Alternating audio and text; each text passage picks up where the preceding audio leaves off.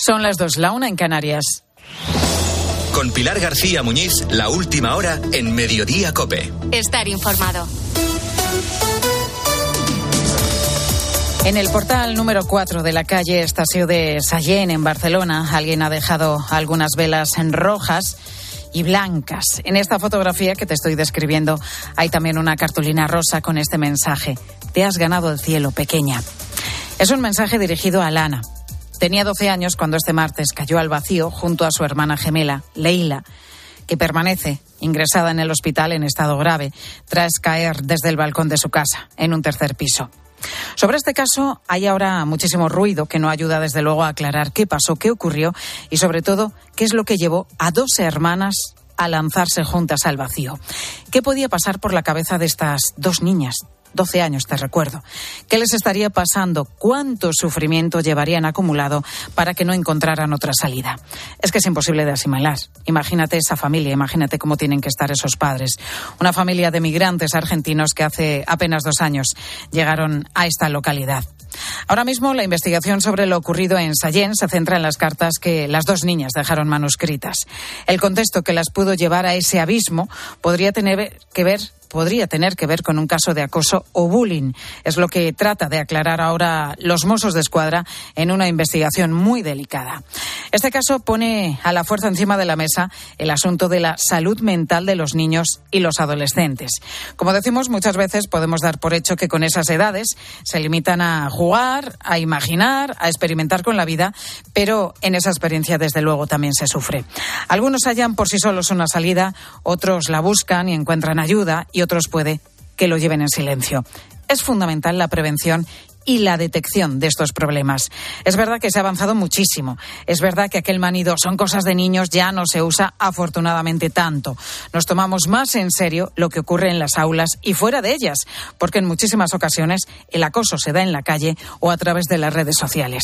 Todo esto es verdad, pero queda trabajo por hacer y la propia actualidad nos lo recuerda. Ayer mismo conocimos la dimisión en pleno de la dirección de un instituto de Mislata en Valencia por la falta de recursos para abordar los 15 casos de conductas suicidas o autoviolentas de alumnos. Dicen que el número de estos casos se ha incrementado en estos años, especialmente desde la pandemia. El gobierno valenciano ha prometido apoyo, pero el hecho de que hayan tenido que anunciar su dimisión en pleno para que les escuchen ya indica que algo está fallando.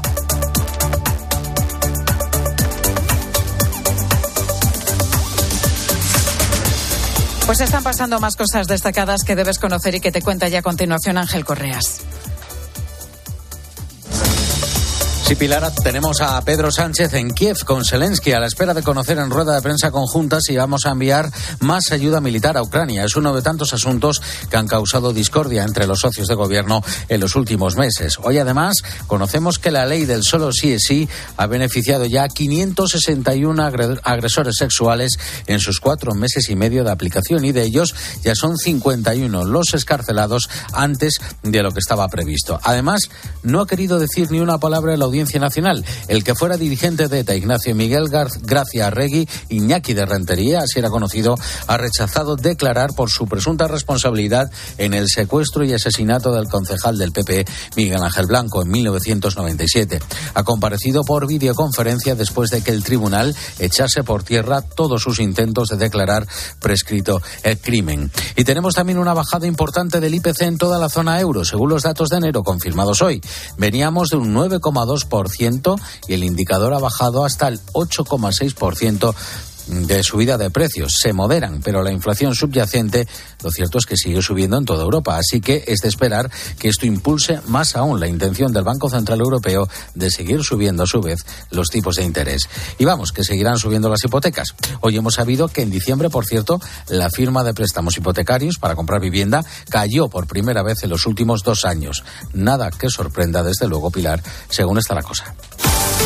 Y en los deportes, José Luis Corrochano, buenas tardes. Hola Pilar, buenas tardes. El Barça se juega Europa en Manchester. Antes de ese partido del Barcelona acabamos de conocer a Arancha Rodríguez el resultado de las pruebas médicas a Álava y a Rodrigo. Y David Álava, según esas pruebas, va a estar de baja alrededor de un mes por la lesión que sufre en el bíceps femoral de su pierna derecha, mientras que Rodrigo Goes solo va a estar ausente 10 días por culpa de un desgarro en el glúteo. Los dos se pierden el derby y el partido contra el Barça. El Barça se juega el pase a octavos de final de la Europa League en Old Trafford contra el Manchester United con un empate a dos en la ida Manchester, Elena Condis.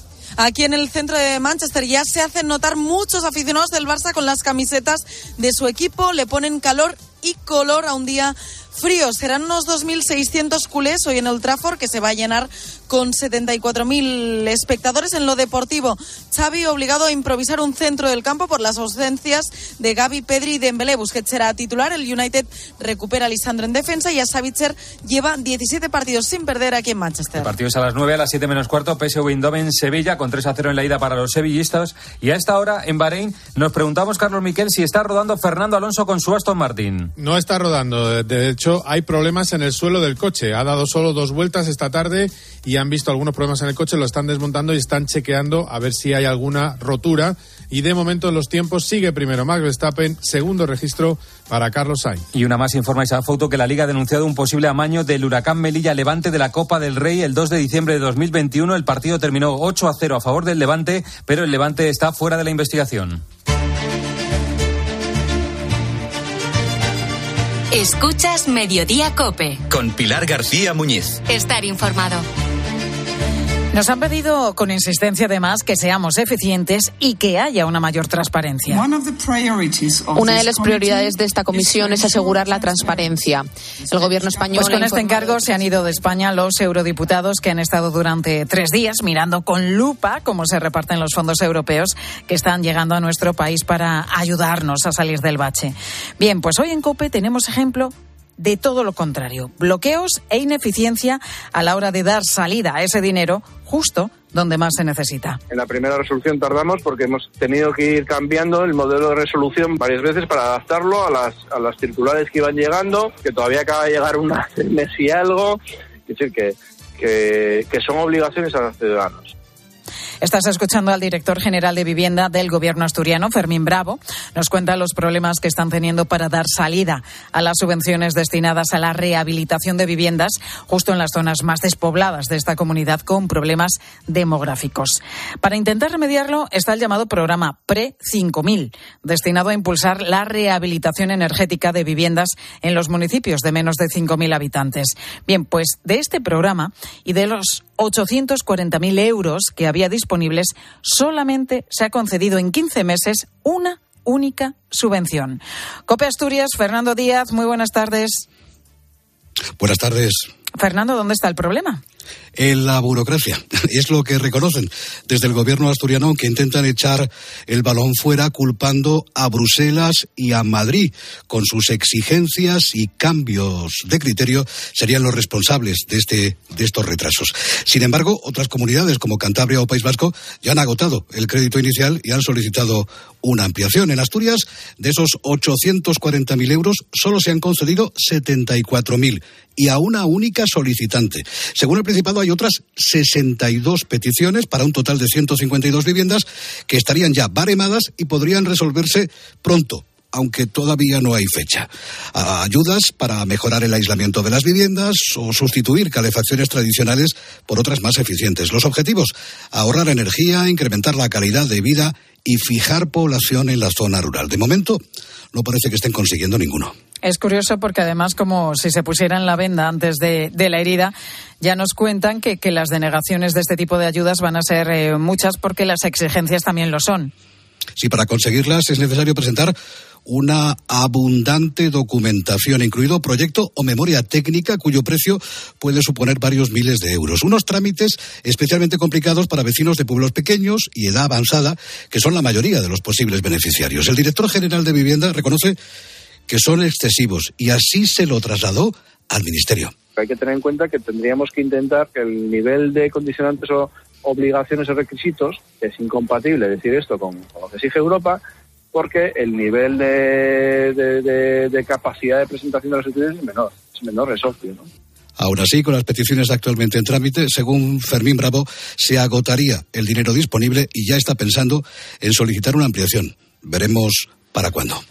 Pues es la otra cara de las ayudas europeas de las que tanto oímos hablar, especialmente estos días. Mucha burocracia, decenas de documentos exigidos y administraciones que en muchos casos se pasan la pelota. Fernando Díaz, compañero de COPE Asturias. Gracias, Fernando. Gracias. Dos y diez minutos, una hora menos en Canarias, a un día del primer aniversario de la guerra. Toda España está. Sea España, Ucrania. El presidente Pedro Sánchez se ha plantado esta mañana en la ciudad de Kiev. Pues es la segunda visita del presidente del gobierno desde el inicio de la guerra y lo ha hecho en un día de tensión. Ha habido una fuerte explosión en el oeste de la capital ucraniana y han sonado hoy también las alarmas.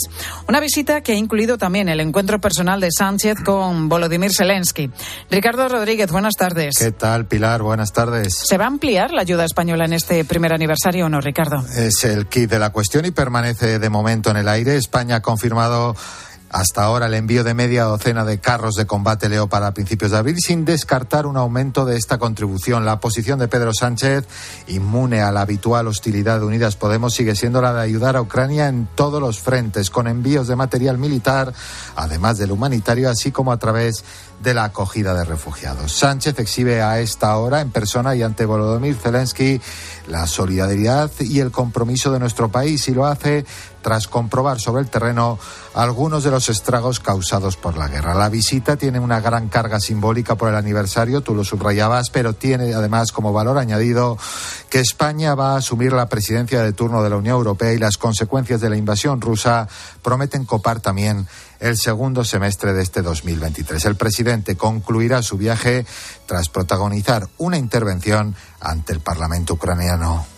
En este año de guerra, gracias Ricardo, que se cumple mañana, pues hemos enviado material sanitario, logístico y defensivo en un total de 54 envíos. Y lo próximo, los envíos más inmediatos serán los de seis carros de combate Leopard, confirmados ya por nuestro país. Eso sí, habrá que esperar para que se puedan utilizar el carro de combate Leopardo necesita ir acompañado de otros vehículos de combate, ya sean de infantería, artillería o zapadores, como formando un todo, porque si no, prácticamente el carro de combate no gana la guerra por sí solo. Segundo, el carro de combate Leopardo llegará, pero hace falta tener unas eh, tripulaciones instruidas que ahora mismo no las tiene. Pues es el teniente general eh, Miguel Alcañiz, voz habitual de la linterna de COPE, que analiza además el momento en el que estamos 364 días después de los primeros ataques rusos. Estamos entrando en una fase de desgaste, está estancándose todos los frentes y los dos bandos tienen muchísimos problemas. Yo veo dos grandes problemas. No tiene ahora mismo suficiente gente que les pueda reemplazar la gente que estaba prácticamente ido causando baja por muchos motivos. Y otro grave problema que tenemos es la munición. No hay ahora mismo fábrica que sea capaz de hacer la munición que necesitan los frentes. Dice hoy precisamente el jefe de los mercenarios del grupo Wagner que ya han comenzado a recibir munición enviada por el gobierno de Rusia para poder continuar con los ataques.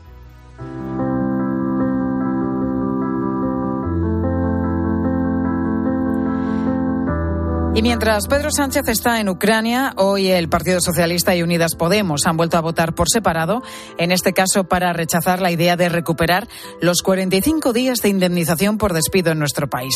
Un asunto que además está siendo objeto de debate en las últimas horas porque el Tribunal Supremo ha avalado pagar una indemnización menor por despido a los mayores de 60 años, siempre que se garantice la mínima legal por estar más próximos a la jubilación. Es la resolución del Tribunal tras la demanda de una trabajadora contra su empresa al sentirse discriminada. Pilar Cisneros, buenas tardes. Hola, buenas tardes, eh, Pilar. Sí, para ponernos en contexto, resulta que la empresa se deshizo de toda la plantilla, un total de 140 trabajadores, y aunque justificó el despido por causas económicas, todos cobraron como si fuera improcedente. Eso sí, a los menores de 60 años se les reconoció una compensación adicional que subía o bajaba según su salario bruto anual, y a los mayores no. Como has explicado, una trabajadora mayor de 60 recurrió esta acción al Supremo, pero la sentencia pues dio la razón a la empresa. Hoy en la tarde nos preguntamos, ¿se está dando por perdida a una persona que como mínimo aún le quedan cinco años para jubilarse? ¿Es discriminatorio? Javier Díaz Jiménez es economista. Yo creo que a los mayores de 60 años les causa un perjuicio notable, ¿no? Porque para calcular la pensión se tienen en cuenta las cotizaciones de los últimos 25 años y esas personas que están en el final de su vida laboral, pues esos últimos cinco años son muy importantes.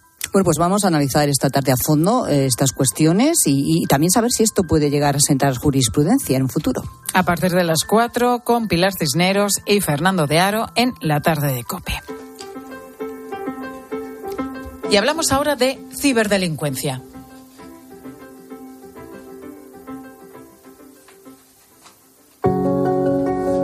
El ingenio de los delincuentes es lo que más prima. Nos encontramos con multitud de, ocasiones en las que, por ejemplo, un alquiler vacacional, emitimos nuestro documento nacional de identidad, la declaración de la renta, una nómina, y todo eso es utilizado por los delincuentes, por ejemplo, para abrirte una cuenta, a través de la cual van a transferir fondos de otras estafas. Hemos encontrado ocasiones en las que la declaración de la renta que nosotros le enviamos, esa casilla, la utilizan para presentarnos la declaración si es positiva y llevarse también ese beneficio. O falsificar las facturas, las nóminas.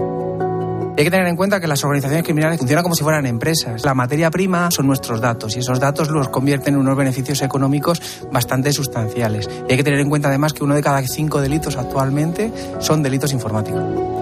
Este hombre al que escuchas es Diego Alejandro y está al frente de la unidad de la policía que persigue los delitos en el comercio electrónico. Y la verdad ha sido impactante escucharle hoy en Herrera en Cope relatando esa rápida capacidad de adaptación de los ciberdelincuentes para crear nuevas estafas. Las mafias que delinquen en la red, explica Diego Alejandro, se han profesionalizado y hacen incluso servicios a la carta para robar los datos que necesiten en cualquier momento. Fíjate que las estafas por Internet han crecido un 455% en los últimos cinco años. La pandemia les puso las cosas en bandeja a todas estas mafias. Sorprende saber que incluso algunas han sido capaces de posicionar las páginas falsas por encima de las reales para que los clientes pinchen en la web que se están quedando con sus datos o que el alquiler de un apartamento para vacaciones puede ser el inicio de un calvario judicial. Internet no tiene fronteras, dice este especialista que lucha todos los días contra unas mafias invisibles, pero que cada vez nos hacen más daño.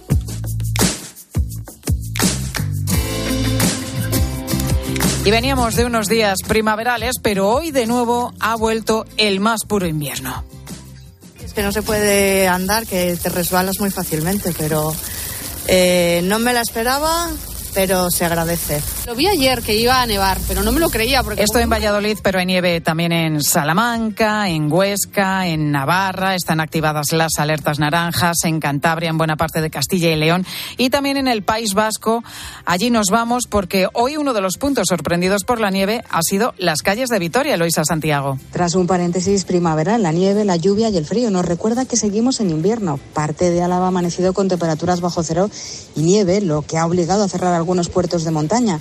En Vitoria los copos han caído a primera hora, como nos cuentan Iker y Marta, pero la lluvia prevalece para disgusto de los más pequeños. Yo me he despertado esta mañana y he visto que estaba nevando, ha sido muy poquito, no ha cuajado ni nada, pero el frío y la lluvia aquí se ha quedado. Sí he llegado a ver nevas y luego ya ha sido agua-nieve. El aviso amarillo por nieve del gobierno vasco permanecerá activado hasta mañana. Pues esto es solo el principio de este nuevo capítulo invernal. ¿Que cómo viene el tiempo en tu zona? Pues te lo cuentan ahora mismo en tu cope más cercana. Escuchas Mediodía Cope. Y recuerda que si entras en cope.es, también puedes llevar en tu móvil los mejores contenidos con Pilar García Muñiz. ¿Quieres ahorrar a full? Aprovecha el 3x2 en Carrefour. Hasta el 30 de marzo en Carrefour, Carrefour Market y Carrefour.es, 3x2 en más de 3.000 productos. Como en el Actimel de 100 gramos, pack de 6. Comprando dos, el tercero te sale gratis. Carrefour, aquí poder elegir es poder ahorrar. ¿Qué sentimos cuando algo nos cautiva? Lo que sentirás conduciendo el nuevo Peugeot 408, con su sorprendente diseño y un interior con acabados exclusivos. Descubre el lenguaje de la atracción y disfruta de condiciones únicas en las puertas abiertas hasta el 28 de febrero. Al habla Resines. Te voy a resumir esto rápidamente. Más móvil te da atentos, fibra y dos líneas móviles con 30 gigas a compartir. Y todo esto por 39,90 euros al mes durante un año. ¿Lo quieres más corto? Vente y ahorra. Llama gratis al 1498. Más móvil, ahorra. Sin más. ¿Y tú que tienes adolescentes en casa? ¿Qué necesitas para tu seguridad? Nos vamos algún fin de semana fuera y ellos prefieren quedarse. Invitan amigos, entran, salen. Y yo no me quedo tranquila. Pues con la alarma de Securitas Direct sabrás que están protegidos dentro de casa frente a intrusos y emergencias y tú siempre podrás ver a través de las cámaras que están bien. Y es que tú sabes lo que necesitas y ellos saben cómo protegerte. Llama ahora al 900-666-777 o entra en securitasdirect.es y descubre la mejor alarma para ti. Solo hasta el 28 de febrero. Ven a Blancolor y tendrás hasta un 50% de descuento en fundas y rellenos nórdicos, sábanas, toallas, manteles, cojines, muebles de dormitorio y todo lo que necesitas para tu hogar. Aprovecha los descuentos de Blancolor solo hasta el 28 de febrero. En tienda, web y app del corte inglés. ¿Y tú qué piensas? Escríbenos en Twitter, en arroba cope y en facebook.com barra cope.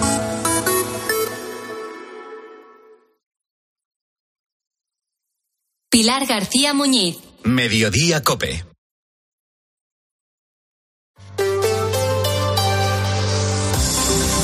Cope Madrid. Estar informado. A 97 días de las elecciones y todavía con la resaca del llamado caso Mascarillas, que aunque no ha terminado con la imputación de ningún cargo del Ayuntamiento de Madrid, sí generó bastante intranquilidad en Cibeles, salta un nuevo problema en el gobierno capitalino.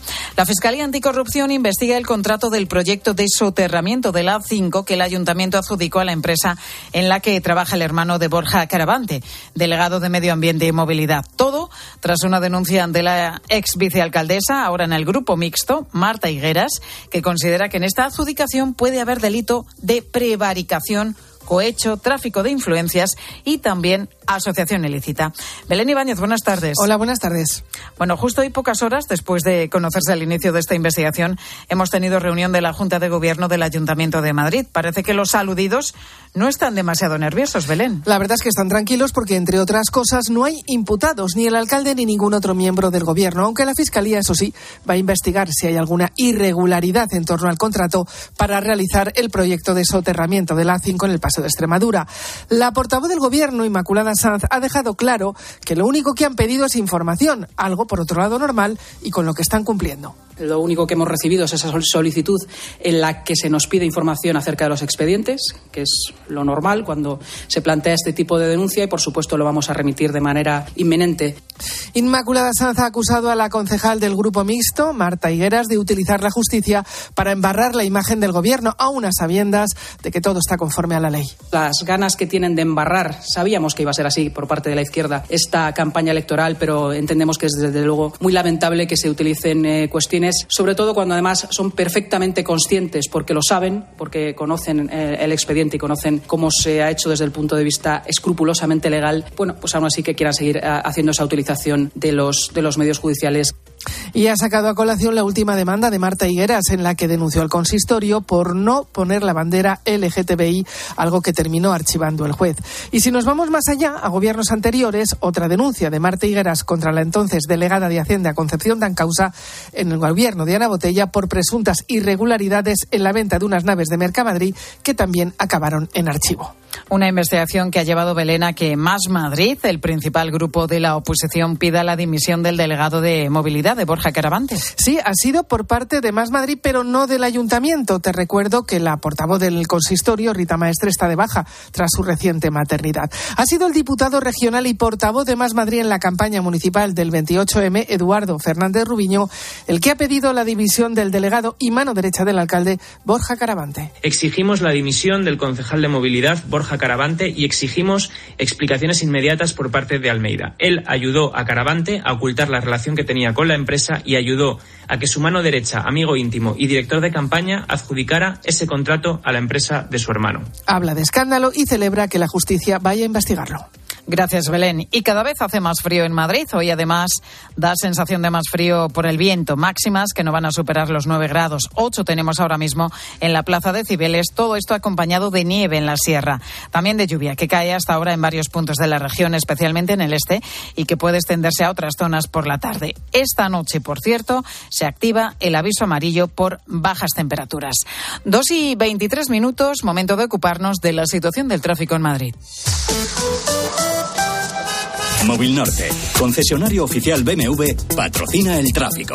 Patricia Arriaga, buenas tardes. ¿Qué tal? Buenas tardes. Pues a esta hora seguimos muy pendientes del temporal de nieve que continúa afectando a la red de carreteras de la Comunidad de Madrid. De hecho, a la red viaria principal, lo que son autovías y autopistas. A esta hora queda prohibido el paso a camiones y articulados en la A1 a la altura del Bellón y es obligatorio el uso de cadenas o neumáticos de invierno en esta A1 1 en la zona de Somosierra y también en Robre Gordo. En cuanto a la AP6, a esta hora transitable, pero con mucha, mucha precaución en la zona de Collado Villalba. También transitable con precaución de la red viaria secundaria en la M601 a su paso por Cercedilla. Además, a esta hora, precaución porque van a encontrar muy complicada la salida de Madrid por la carretera de Valencia, la A3 en Rivas, también la A4 en Pinto y ya la M40 en Carabanchel Alto en sentido A4, también en Villaverde en ambos sentidos. Que los mejores ingenieros hagan los mejores coches es lógico. Que cuando quieras conducir, conduzcas un BMW también es lógico. Como que el mejor servicio te lo ofrezca tu concesionario de confianza. Lógico, ¿verdad? Si quieres BMW, quieres Móvil Norte. Porque lo lógico es querer siempre lo mejor. Visítanos en Móvil Norte, carretera del Plantío 62 Majada Honda o en movilnorte.bmw.es. ¿Eres arquitecto, interiorista, constructor o distribuidor? Cebisama, la feria líder del sector cerámico, baño y piedra natural, te espera en Feria Valencia del 27 de febrero al 3 de marzo. Cebisama, descubre las novedades de más de 500 marcas y las últimas tendencias. Cebisama, más información en cebisama.com. Hay quien ve muy mal 2023. Tú lo vas a ver mucho mejor. Óptica Roma te ofrece el 50% de descuento en los cristales de tu nueva gafa. Como lo oyes, 50%. ¿A que lo ves mejor? Ojo, solo hasta el 28 de febrero. Óptica Roma, tus ópticas de Madrid. Alerta, alerta. El Tribunal Constitucional va a decidir la nulidad de la plusvalía municipal. Si has vendido, heredado o donado un inmueble desde el mes de enero de 2019, puedes pedir la devolución de la plusvalía. Y si has pagado el impuesto sobre sucesiones, también puedes pedir la devolución. Devolución garantizada. Contacta con Martínez de la Fuente Abogados en el 646-690-032 o en martinezlafuenteabogados.es. Cope Madrid. Estar informado. Hemos estado hablando estos días de oleadas de robos en Coslada, Móstoles y en Majadahonda. Hoy nos vamos a centrar en un caso concreto de esta última localidad, un robo y un intento fallido. Es lo que ha tenido que sufrir el dueño de una tienda de fotografía en Majadahonda. El pasado fin de semana le forzaron la reja y se llevaron cámaras por valor de 5.000 euros. La segunda vez, para acceder al local, utilizaron hasta una lanza térmica, pero la presencia de la Guardia Civil en el interior impidió que robasen por segunda vez. Pablo Fernández, buenas tardes. Buenas tardes, Pilar. Bueno, una situación que tiene a los vecinos de Majadahonda preocupados y hasta desesperados. Pues sí, hasta tal punto que hace unos días se tuvieron que manifestar contra esta situación. Pero volviendo a este caso concreto, como decías Pilar, a Mario le atracaron por primera vez el pasado fin de semana.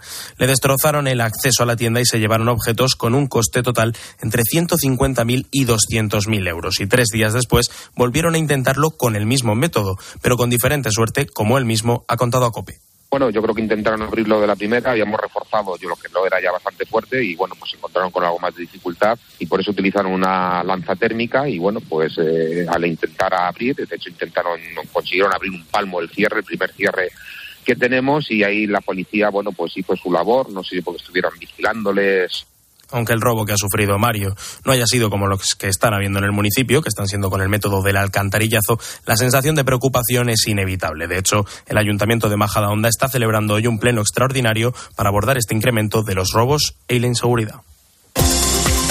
Cope Madrid. Estar informado. Aprovecha el sol de cada día. ¿Sabes cómo? Instalando paneles solares en tu vivienda o negocio con Feni Energía. Nuestros agentes energéticos te ofrecen asesoramiento, un estudio detallado de la instalación y te ayudan con la financiación y subvenciones. Produce tu propia energía y almacena los excedentes de producción con tu monedero solar. No esperes más, entra en fenienergia.es y recibe una oferta personalizada. One Man Show llega a Madrid totalmente renovado. Y atención, el espectáculo de Carlos Latre del que todo el mundo habla.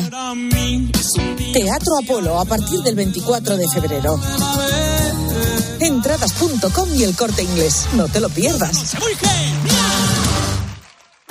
Si a usted lo que le gusta es perder tiempo revisando el papeleo de la venta de su casa en lugar de saborear un buen cóctel con amigos, hágalo. Si no, confíe la venta de su casa a los mejores profesionales y disfrute de lo que realmente le gusta. Gilmar, de toda la vida un lujo.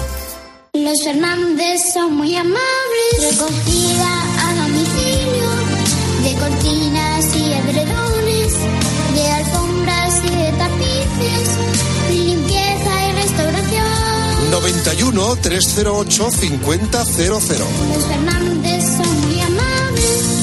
Cada mañana viene la 27. Cuando llega yo me subo al autobús. Paso el abono y cuando se pone verde, el conductor dice: Hola, majo, ¿qué tal tú? Yo soy de bus. Eres muy de bus cuando eres muy de moverte por Madrid en EMT. EMT, 75 años siendo muy de bus. Ayuntamiento de Madrid.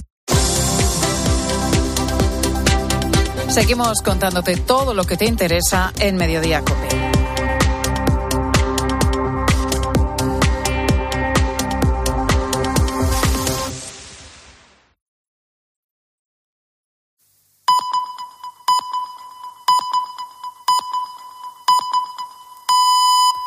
Son las dos y media, la una y media en Canarias. Con Pilar García Muñiz, la última hora en Mediodía Cope. Estar informado. El presidente del gobierno, Pedro Sánchez, se encuentra hoy en Kiev en su segunda visita oficial a Ucrania. No vamos a escuchar nada nuevo, más allá de lo que Sánchez tiene que decir como presidente de un país de la Unión Europea, pues que el apoyo se va a mantener el tiempo que, sea necesario. Mañana, mañana se cumple ya un año del inicio de la invasión rusa. Será un día para recordar y analizar el escenario que deja la primera guerra a las puertas de Europa desde 1945. El apoyo de España a Ucrania ha sido constante, pero no ha sido el más decidido. Por ejemplo, países como Italia o Grecia triplican la ayuda que envía a nuestro país. Sin embargo, el apoyo militar español ha ido aumentando a medida que avanzaba la guerra. Empezábamos, acuérdate, diciendo, te acordarás, que solo enviaríamos material defensivo y humanitario y ahora acabamos de anunciar que mandamos seis carros de combate Leopard que están siendo rehabilitados y puede además que vengan más. En este tiempo España ha realizado 54 envíos de material a Ucrania, 42 en avión y el resto por vía terrestre y marítima. Como material militar principalmente se ha enviado munición, ametralladoras o 1.400 lanzacohetes de fabricación española C-90. Los soldados ucranianos incluso le han puesto un apodo en el frente a estos lanzacohetes. A ver si lo escuchas, a ver si lo captas. En este momento en el que están descargando material militar durante una batalla que tuvo lugar el pasado mes de agosto en Severodonetsk.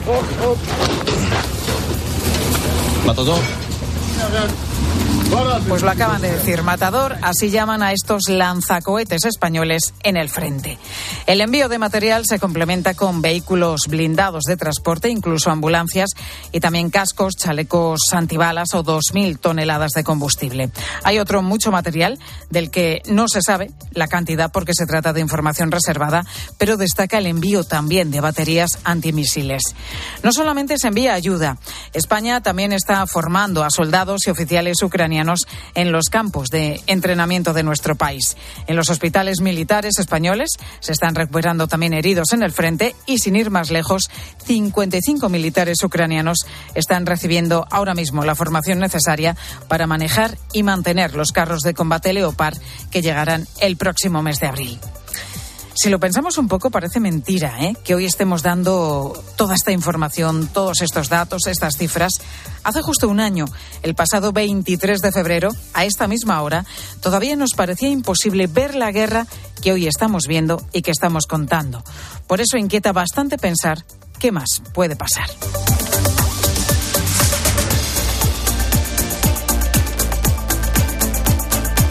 Pues están pasando más cosas destacadas que debes conocer, como estas tres que te cuento ya con la ayuda de Ángel Correas.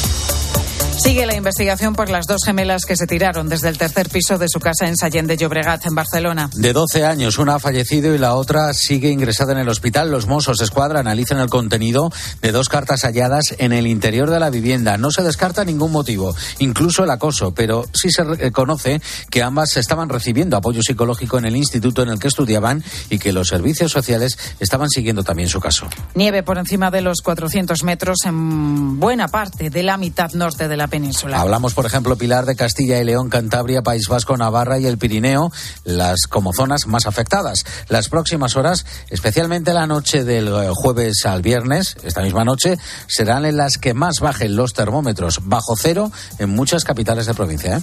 Y el Vaticano, a través de la Academia Pontificia para la Vida, ha alertado sobre los peligros de las nuevas tecnologías emergentes. Y se centra en riesgos como el de la propiedad, la protección de datos o el reconocimiento facial. En palabras de su presidente, Vincenzo Paglia, existe el riesgo de que las redes sean más poderosas que los propios estados. Tenemos que ser cuidados de una dictadura de la técnica.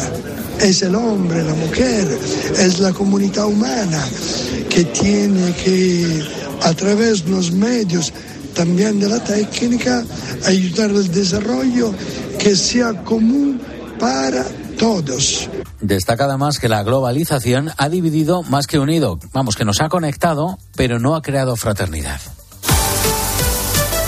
¿Y qué nos contáis en los deportes a partir de las 3 y 5? José Luis Corrochano. Hola Pilar, tenemos partidos de vuelta de la Europa League. Manchester United Barcelona es a las 9, empate a 2 en la ida. A las 7 menos cuarto, PSV Sevilla con el 3 a 0 en la ida para los sevillistas. Noticia en el Real Madrid: Álava tiene para un mes y Rodrigo para 10 días. Los dos se pierden al menos los partidos contra el Atlético de Madrid y el Barcelona. En el Atlético de Madrid, Morata con una indisposición no se ha entrenado, pero ha vuelto Memphis a los entrenamientos. Gil Manzano va a ser el árbitro del derby del sábado, el derby madrileño. La Liga ha denunciado un posible amaño del Huracán Melilla Levante de Copa del Rey el 2 de diciembre del 21. El partido terminó 8 a 0 a favor del Levante, pero el Levante está fuera de la investigación. En Fórmula 1, primeros entrenamientos en Bahrein. Carlos Sainz ha sido segundo en los suyos de la mañana y Fernando Alonso todavía no ha podido rodar. Se ha roto el suelo del coche y lo están reparando. Y en baloncesto tenemos un Islandia-España, intrascendente para España, ya clasificada para el Mundial, y en la Euroliga un Real Madrid-Alguiris.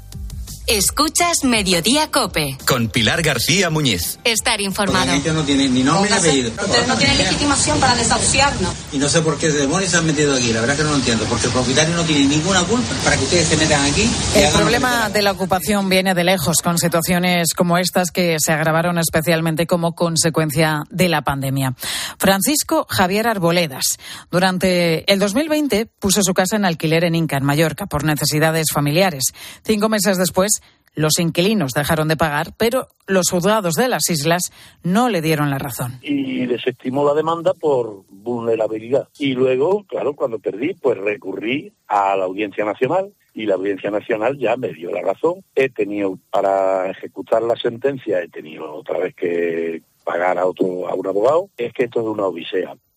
25.000 euros se tuvo que gastar Francisco para que su vivienda quedara libre 22 meses después. Estamos ante una cuestión que, que, parece se está enquistando en España con 43 casos diarios de ocupaciones de media. Han sido más de 15.000 inmuebles los ocupados el año pasado, en 2022, en nuestro país. Y de ellos, un 43% en Cataluña.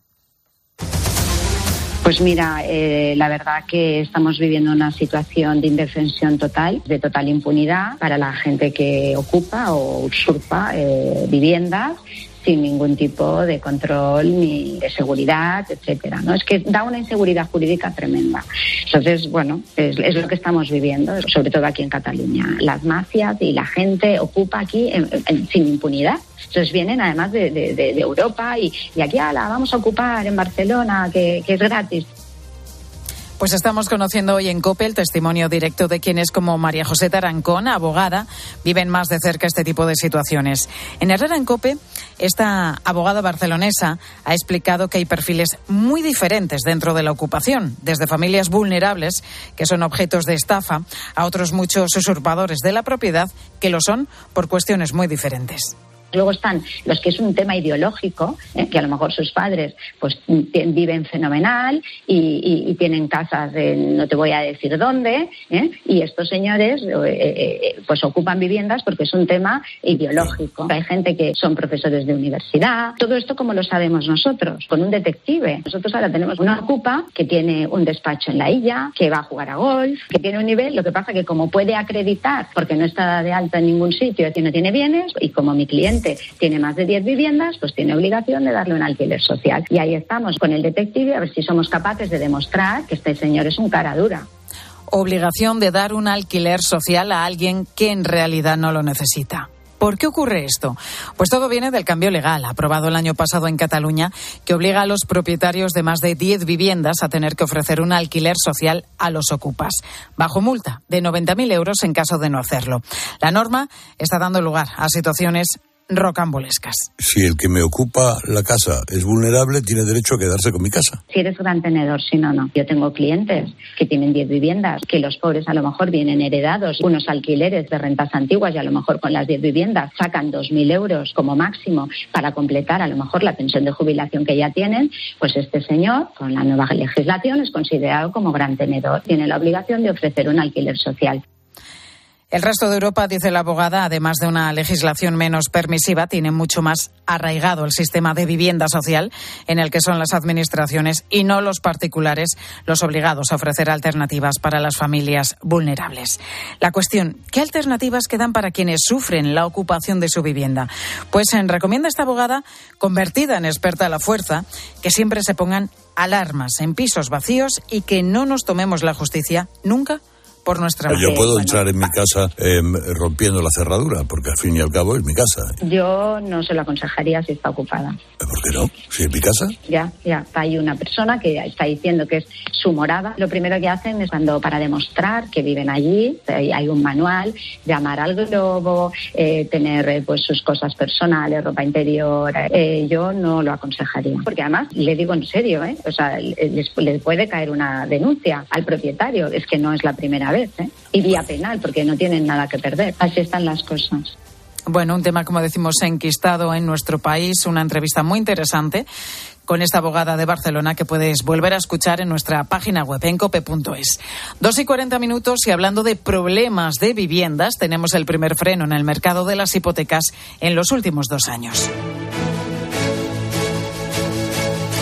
Datos del pasado mes de diciembre de la recta final del año que dejó un notable freno por la subida de los tipos de interés, pero que no evita, sin embargo, Claudia Cid, muy buenas tardes. Buenas tardes, Pilar. Que hayamos cerrado un año de récord en cuanto a los préstamos para comprar vivienda. Sí, en 2022 se firmaron un 11% más de hipotecas que el año anterior, pero en diciembre ya se notó la desaceleración con un 9% menos de hipotecas, rompiendo con 21 meses de ascensos. La subida del Euribor, que ya supera el 3,6%, ha expulsado del, mercado a la mitad de potenciales compradores.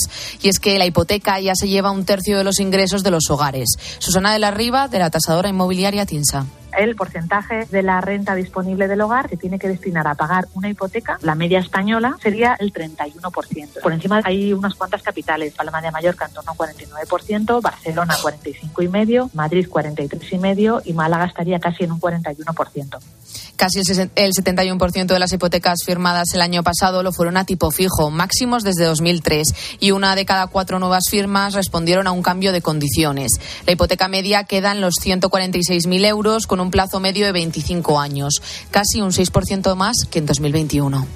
Gracias, Claudia. Y este próximo lunes, eh, Vox va a registrar en el Congreso su segunda moción de censura contra el presidente Pedro Sánchez, la sexta que vemos en nuestro país desde la llegada de la democracia. Sabes que será Ramón Tamames, de 89 años, economista y miembro del Partido Comunista en la Transición, quien lidere esta sorprendente maniobra de Vox a la que, como se esperaba, no se va a sumar el Partido Popular. Todo apunta a la abstención sabe perfectamente que no va a ser presidente de gobierno y con un partido que se le ha ocurrido incrementar el show parlamentario que en este momento sería bueno volver otra vez a la política seria. Eso dice hoy Alberto Núñez Feijóo. Curioso además que Ramón Tamames será el candidato de Vox en esa moción aunque no sea diputado y es que el serlo no es una condición sine qua non. De hecho, no es la primera vez que esto sucede. Por ejemplo, en 1987 el entonces líder de Alianza Popular, Antonio Hernández Mancha, fue candidato en la moción contra el entonces presidente del gobierno, Felipe González. Y lo mismo ocurrió en 2018, en la moción que llevó a Pedro Sánchez a Moncloa sin ser diputado. Al haber alcanzado el voto favorable de la mayoría absoluta de la Cámara, queda aprobada la moción de censura, lo que, de conformidad con el artículo 178 del reglamento, se pondrá en conocimiento de Su Majestad el Rey y del presidente del Gobierno. De acuerdo con el citado precepto, el candidato incluido en aquella se considera investido de la confianza de la Cámara. Así.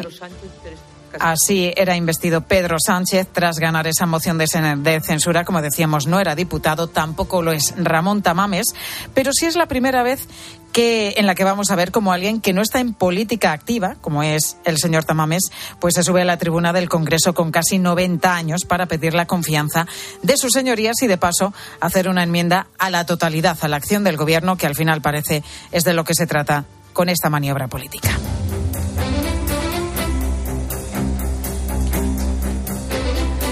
Y hablamos también de asignaturas pendientes en nuestra educación para adaptarnos a nuestro tiempo. Los padres echan de menos más informática en las aulas y 8 de cada 10 creen que debería ser obligatoria desde primaria. Fíjate que aproximadamente el 78% de los empleos relacionados con la informática se quedan sin cubrir. Son hasta 75.000 puestos, así que está claro que nos hacen falta especialistas en este sector. Pero ¿tiene sentido que ese aprendizaje llegue desde la educación más elemental?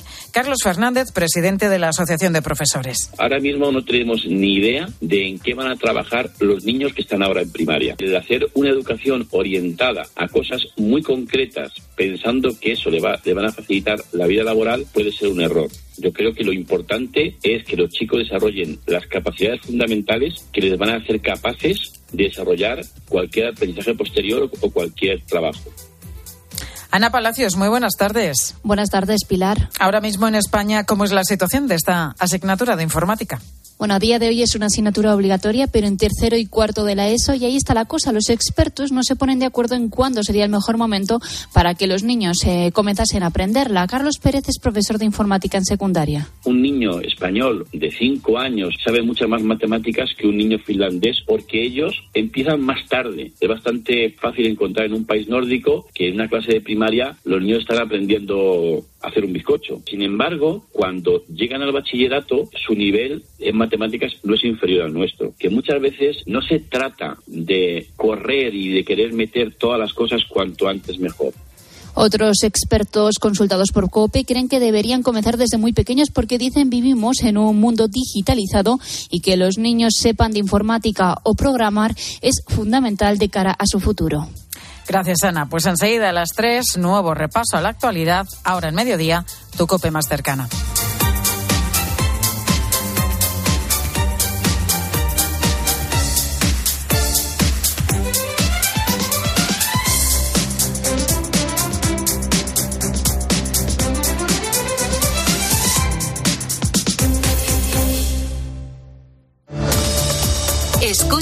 Mediodía Cope. Con Pilar García Muñiz. Estar informado.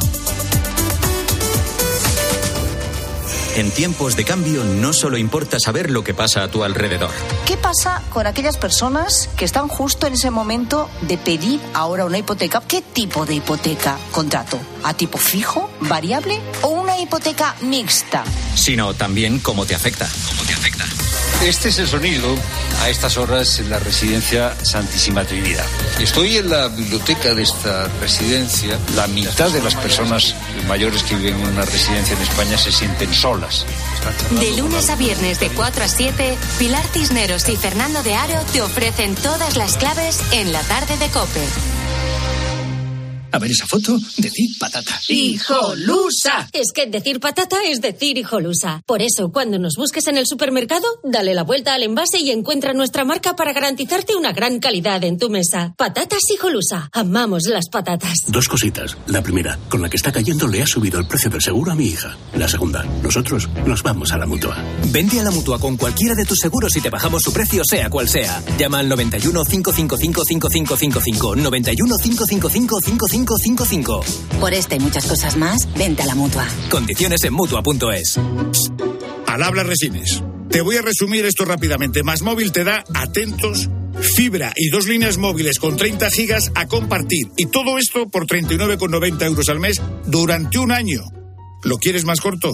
Vente y ahorra. Llama gratis al 1498. Más móvil, ahorra. Sin más. A Ángel Expósito le escuchas cada día en la linterna. Pues ahora le vas a leer porque presenta Mi abuela sí que era feminista. Su nuevo libro en el que mujeres superheroínas desmontan el empoderamiento de postureo con la fina ironía y el talento de uno de los periodistas más destacados de este tiempo. Mi abuela sí que era feminista. Ya a la venta de Harper Collins. Pilar García Muñiz. Mediodía Cope.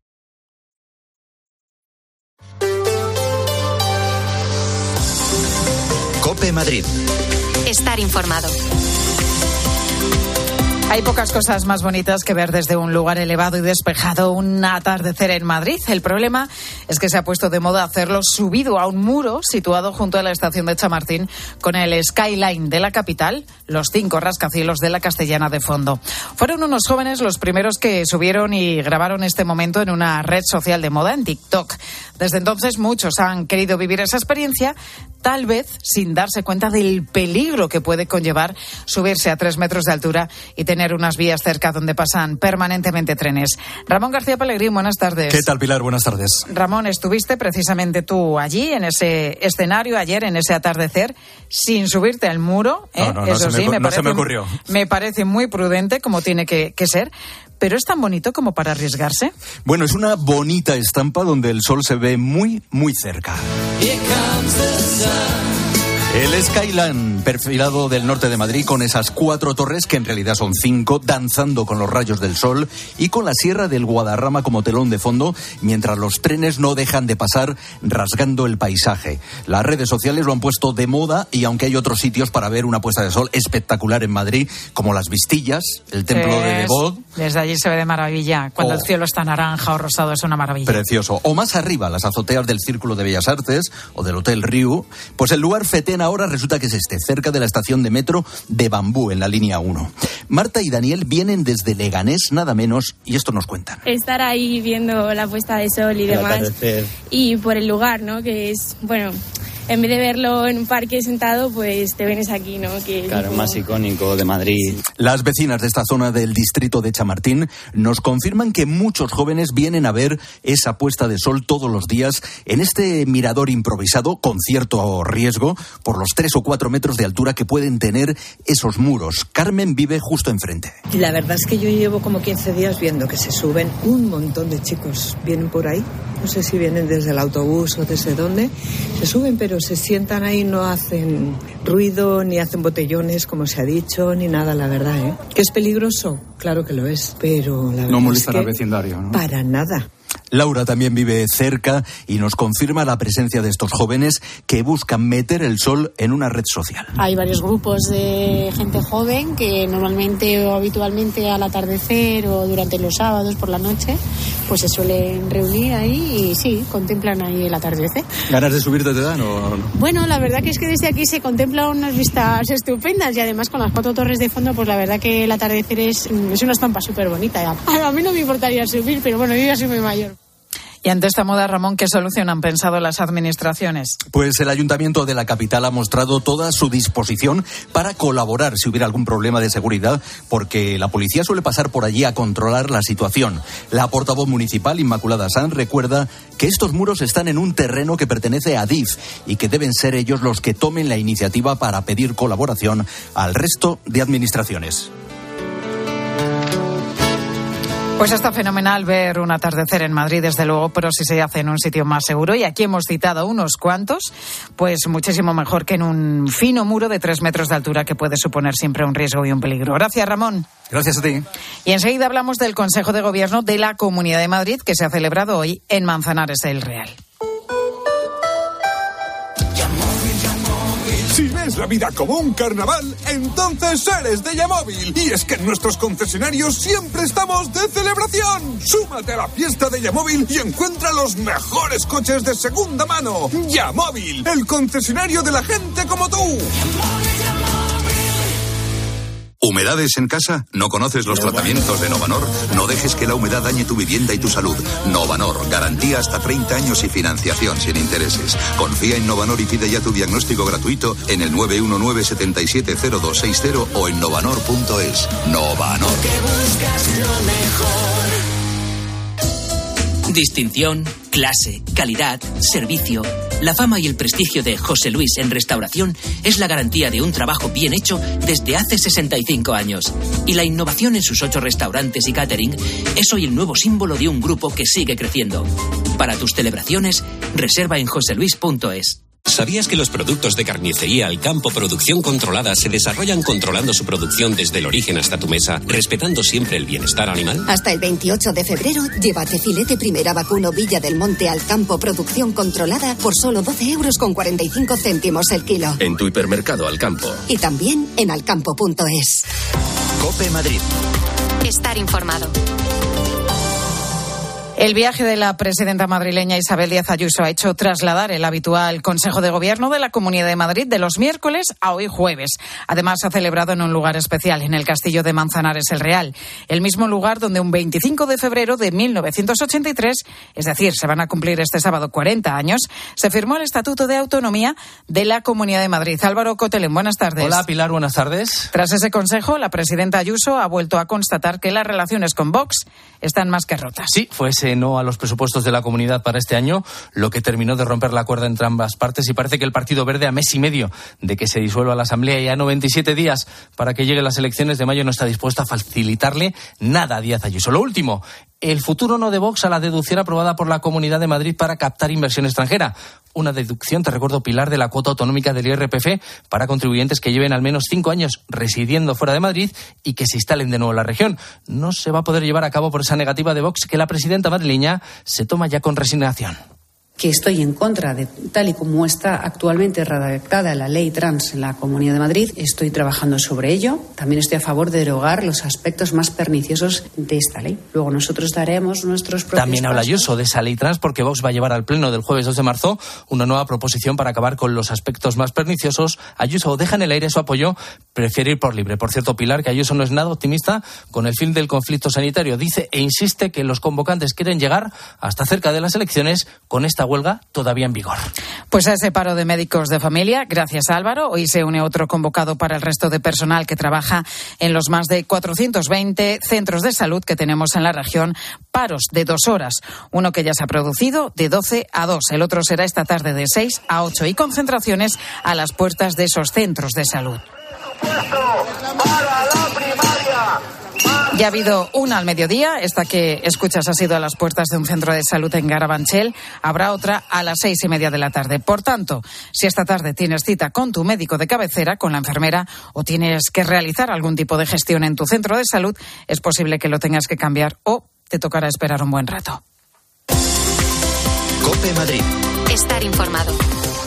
¿Comprarías una prótesis de cadera por internet y dejarías que te la colocara alguien que no sea médico? No, ¿verdad? Entonces, ¿por qué compras la ortodoncia, el blanqueamiento dental o la férula de descarga si los tratamientos bucodentales son complejos y han de ser personalizados? Consulta con un dentista de tu confianza. Pon la salud de tu boca en buenas manos. Colegio de Odontólogos y Estomatólogos de Madrid. La Comunidad de Madrid cuenta con una línea de ayudas para la rehabilitación y mejora de edificios, con el objetivo de reducir el consumo energético de tu vivienda. Así que infórmate sobre los diferentes programas de financiación a través de la página web de la Comunidad de Madrid en el área de vivienda y solicite las ayudas hasta el 30 de junio de 2023. Campaña financiada por la Unión Europea Next Generation. Plan de recuperación, transformación y resiliencia. Comunidad de Madrid. Que la gastronomía es uno de nuestros mejores embajadores, eso lo saben hasta en Japón. Gracias a los chefs y a productos como Fuentes, el atún rojo, nuestro país triunfa en medio mundo. Como en Japón, donde Fuentes es sinónimo del mejor atún rojo. Hay quien ve muy mal 2023. Tú lo vas a ver mucho mejor. Óptica Roma te ofrece el 50% de descuento en los cristales de tu nueva gafa. Como lo oyes, 50%. ¿A que lo ves mejor? Ojo, solo hasta el 28 de febrero. Óptica Roma, tus ópticas de Madrid. ¿Necesitas dinero? ¿Tienes coche? Carvaquízate. Entra en carvac.es, valoran tu coche y en 24 horas tienes el dinero, con total confidencialidad y sin trámites bancarios. No importa SNEF o RAI. Así reconduces tu situación económica fácilmente y sigues disfrutando de tu coche con un alquiler. Suena bien. Carvac.es. Dinero por tu coche.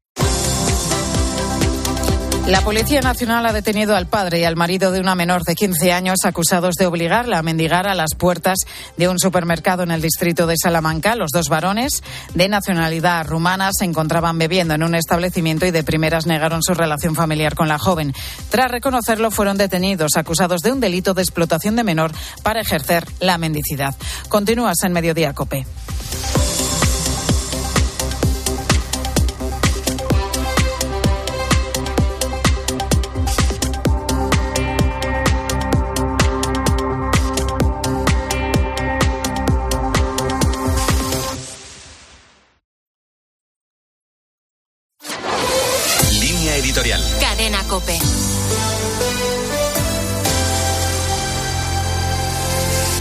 La delegación del Parlamento Europeo que acaba de visitar España ha dado un auténtico repaso al Gobierno a propósito de la gestión de los fondos públicos, de la transparencia informativa, de la lucha contra la corrupción y hasta de la incoherencia de la ley del solo sí es sí. Lo que han detectado los europarlamentarios es que no hay transparencia, que se está abriendo la puerta a la corrupción al reducirse las condenas por malversación y que ni siquiera se sabe con precisión el paradero de los fondos de recuperación.